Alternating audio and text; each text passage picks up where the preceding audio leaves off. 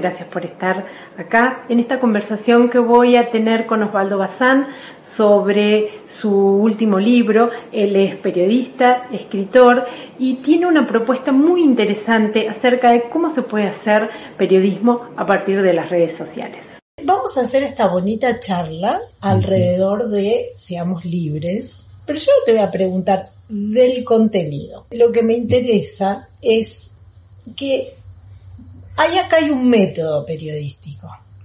Yo no sé si tomaste conciencia de que se trata de una forma de investigación, algo que tiene mucho que ver con la lógica de las redes, con la disponibilidad de la información. ¿Cómo, digo, ¿cómo lo pensás? No es que lo pensé, me siento que no lo pensé, pero todos los datos están ahí, toda la información está ahí. Y eso es lo que nunca tuvimos antes, toda la información. La información es muchísima. Una vez que sabes qué estás buscando, una vez que entendés qué estás buscando, lo encontrás. Eh, no solo para reafirmar lo que pensás, sino también, al menos cuando escribí el libro, para ver si había algo en contra de eso. ¿no? No, era todo, bueno, sí, esto dice lo que yo pienso. Digo, esto es así, lo podés buscar. Y a partir de ahí, fíjate, hay, hay un capítulo que habla de, todos los muertos que hubo en la, en, la época de la cuarentena, por la cuarentena, no por la pandemia. Y eso está en los diarios del interior. Pero eso aparece, porque siempre hay un primo de alguien que murió que lo dice y que te manda al diario local. Entonces vas al diario local. Yo lo que hice fui al diario local, estaba ahí. Cuando no me quedaba claro, llamaba por teléfono y buscaba por las redes al director del diario y le preguntaba. eso hice varias veces. Vos en un punto no te fijas en las fuentes oficiales. Mm. Vos vas a otra, otro tipo de fuentes. ¿Quiénes fueron tus fuentes en el libro? Bueno, ese es, ese es un tema justamente. Como es algo que yo nunca había hecho, digo, estos análisis de actualidad. Me lo proponen en el diario El Sol de Mendoza y lo empiezo a hacer. Y ahí me doy cuenta que yo no tengo fuentes oficiales. Yo no tengo un pase a Casa Rosada ni a los ministerios. Que ni te lo van a dar. Y aparte me aburriría muchísimo. Yo me aburriría muchísimo porque no les creo. Esto que hace esta gente tiene una consecuencia. Y todo el tiempo estamos hablando de lo que hace esta gente, por qué lo hace, quién se pone de acuerdo con quién, quién se pelea con quién y todo eso. Pero eso es menos importante que lo que efectivamente pasa cuando esta gente hace algo o no hace algo.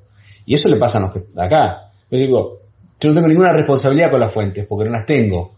Digo, es cierto, está bien que haya un periodismo de fuentes, por supuesto, que vaya a, las fuentes de poder, que hable con los empresarios, con los políticos, que yo.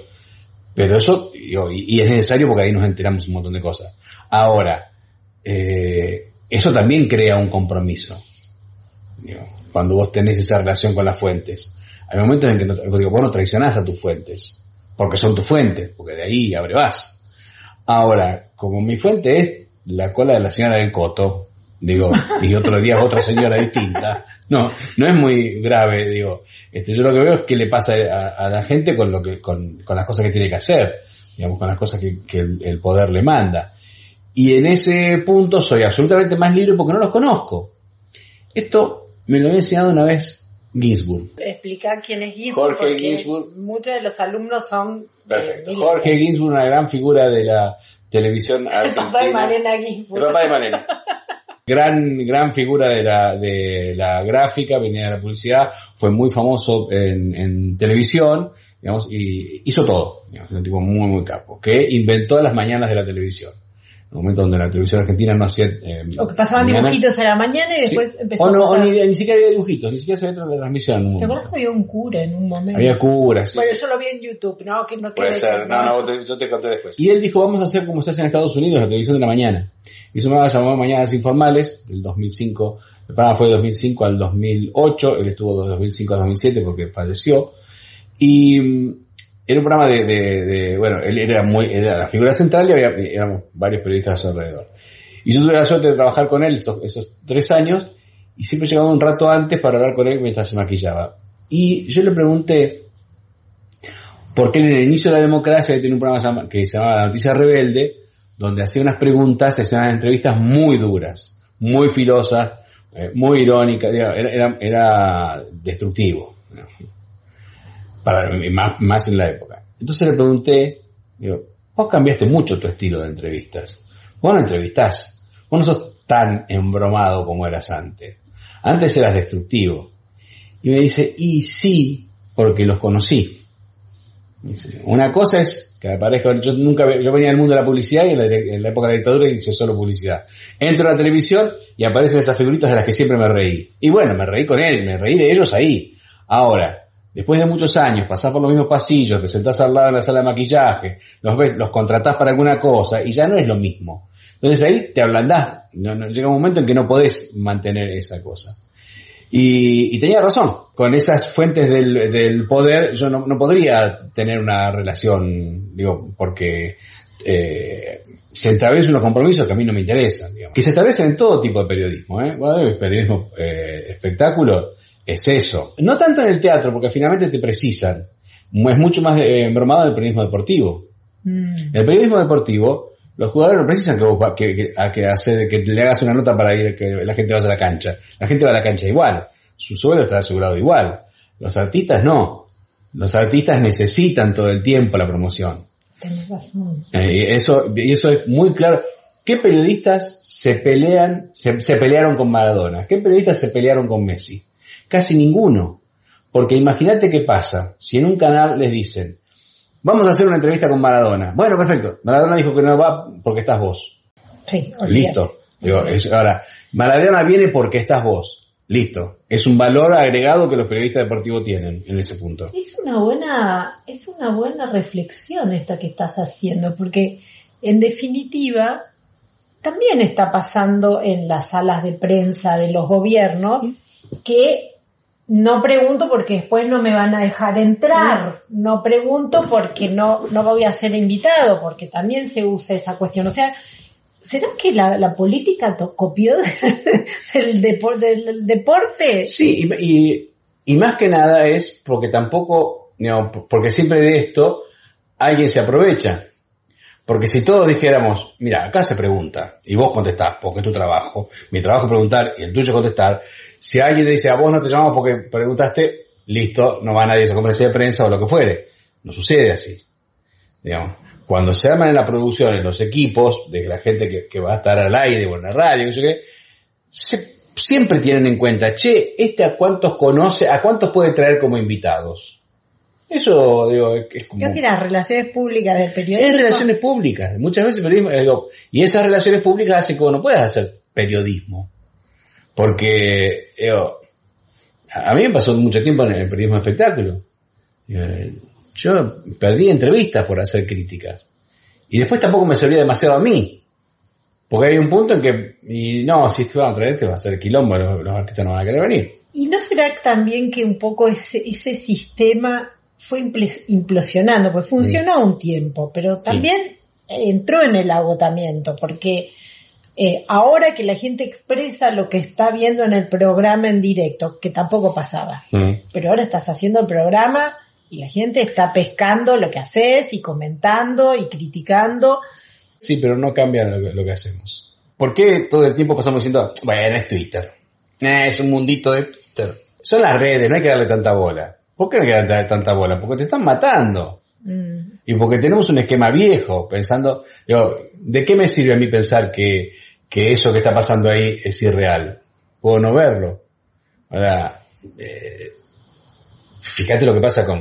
Eh, Real tiene más de un millón de seguidores. Le dicen cosas todo el tiempo. No cambia lo que piensa, lo que dice, porque las cosas que le dicen. No, vos tampoco. Yo tampoco, pero, los intereses son los mismos, no son los mismos. este, pero eh, eso, digo, sí nos dicen, sí nos dicen. Pero en general, en general, la televisión sigue pensando como si eso no existiera. Se puede pensar que hay una nueva forma de hacer periodismo, es decir, que se puede hacer un periodismo sin fuentes oficiales, se puede hacer un periodismo sin acceder a los pasillos del poder. Hay, hay posibilidad sí, de claro Que sí. sí, claro que es un error enorme pensar que las únicas cosas que pasan son las que pasan en los pasillos del poder. En los pasillos del poder pasan cosas que son, sí, muy importantes muchas veces. Que son las que no se pueden contar. Que claro, que además eso no se da cuenta el periodista. El periodismo no te cuenta esas cosas. El periodismo te cuenta de gacetilleo en muchos casos, ¿no? Con, obvio, grandes excepciones. Claro que pasan un montón de cosas.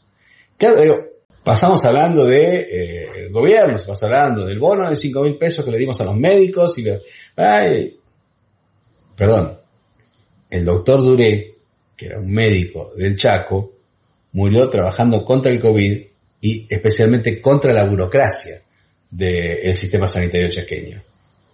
Eh, otro eh, doctor en Tucumán, muy querido, muy querido, muere por la burocracia del COVID y de la ministra de Salud de Tucumán, no por el COVID.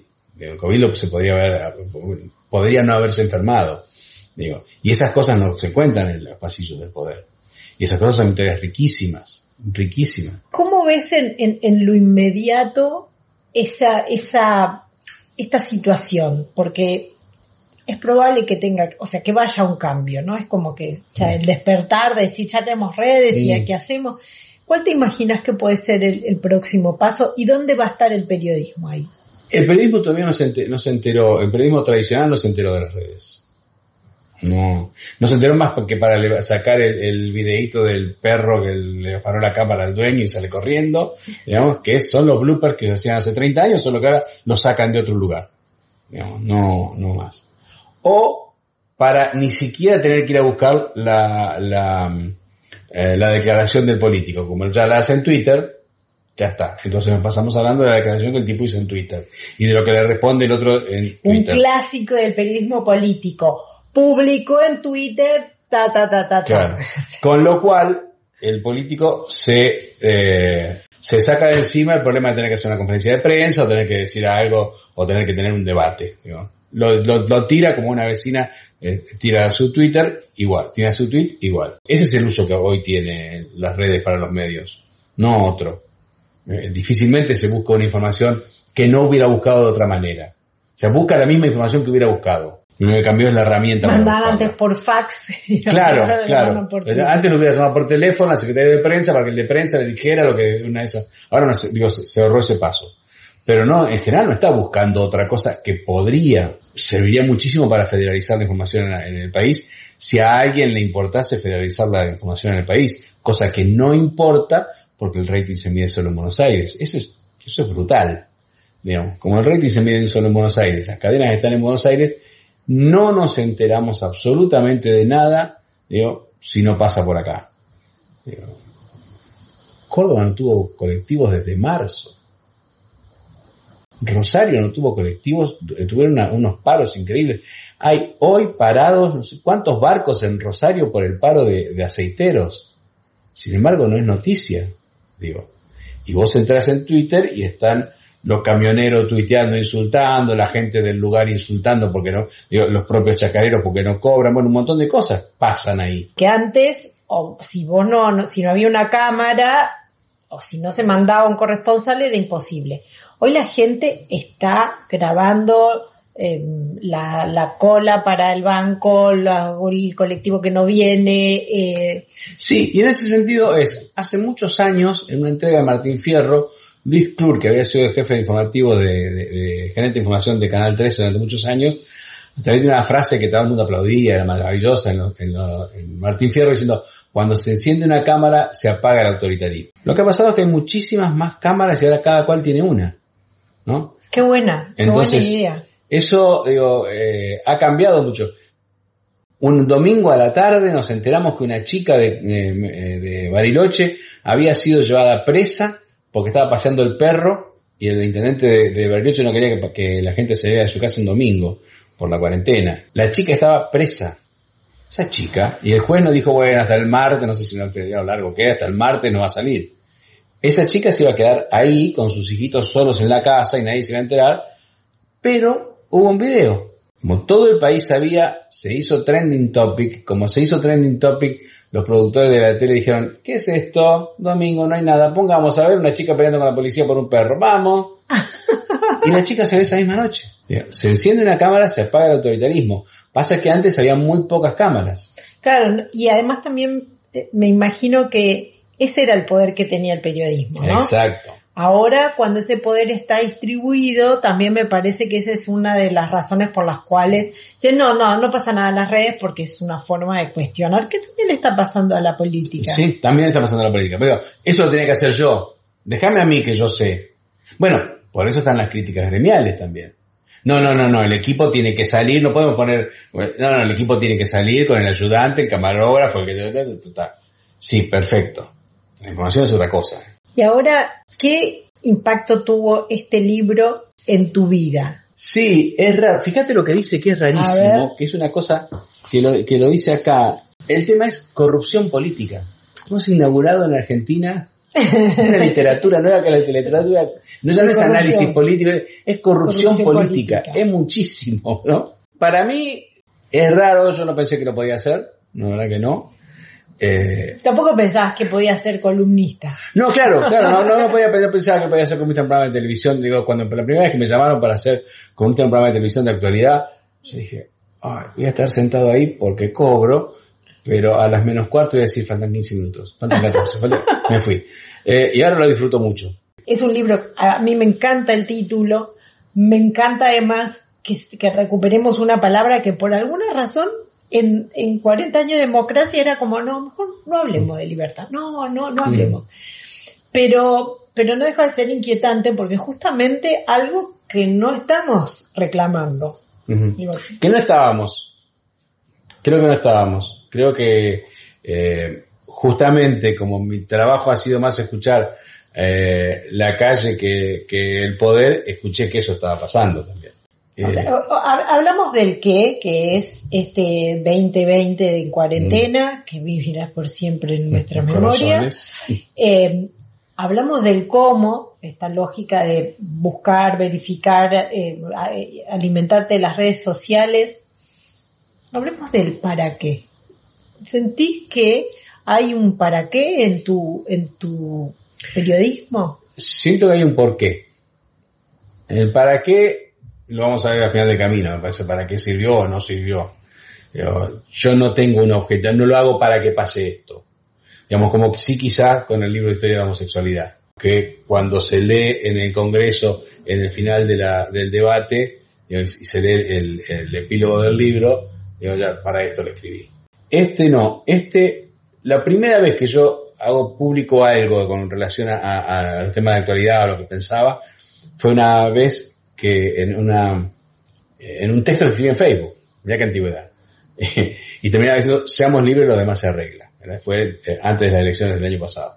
El texto lo escribí porque me levanté y lo escribí. ¿Por qué? Porque tenía que escribirlo, porque era así, no me quedaba otro, sea, no...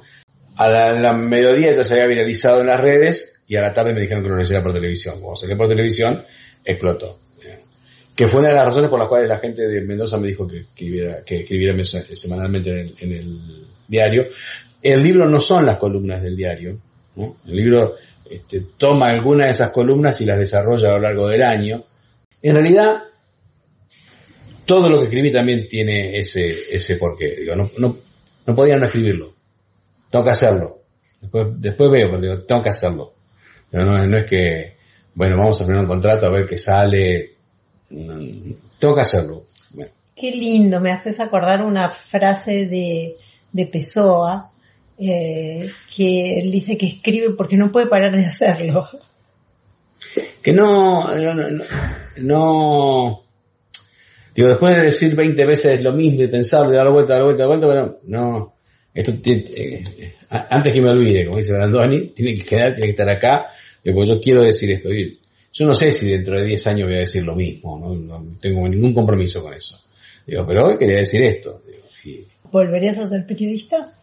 Mira, yo no sé manejar. ¿Entendés? pero tampoco sabes, pero sabes andar en bicicleta. Sí, pero aprendí a los 15 años. Que es una edad bastante mayor para aprender. Yo haría un Uber, vos harías un Rappi. Por ejemplo. Por ejemplo. Eh, que no sé hacer otra cosa, digo. Y este me sale bastante fácil. o sea, me siento y escribo. Es el proceso de las columnas de los domingos muy angustiante. El viernes. El sábado es genial. Y el viernes que la tengo que pensar, digo, no va a salir, no, no va a salir, no. ¿Por qué me metí? No, ya me digo que ya no lo hago más. Y el sábado de la mañana me siento a escribir con alguna idea y cuando termina, te sos Gardel, por tres horas, digamos, pero y, y, no te pasa, porque la gente cree que uno se sienta y le sale todos esos esplendores de una vez. Y hay momentos en que yo siento que estoy dando vueltas, que me pongo a regalar plata y todo, digo, tengo que escribir, tengo que escribir, tengo y no sale, y no sale, o es si sale. Bueno, con esto, con esto específico creo que a mí me sirve mucho las la, deadlines, ¿no? Bueno, es hasta ahora, hay que entregar, no joda. Eh, Eso me sirve mucho, si no me, cuesta un poco más. Pero, bueno, el, libro fue escrito así. El problema es encontrar la idea. Sobre la... Una vez que está la idea, me senté y sé que va a salir. Va a tardar más o menos, pero va a salir. Digo, Es un tiempito, pero va, va, va a salir. No sé bien cómo, no lo podría dictar, porque yo escribo con los dedos, no escribo con la cabeza, la- lo que yo sé está acá, este, pero funciona así, a mí me funciona así en todo caso. Bueno, buenísimo. Si llegaron hasta acá, gracias, suscríbanse al canal, en estos meses voy a estar publicando otras entrevistas y otras eh, conversaciones acerca de distintos temas, me va a encantar tener sus comentarios. Gracias por su compañía.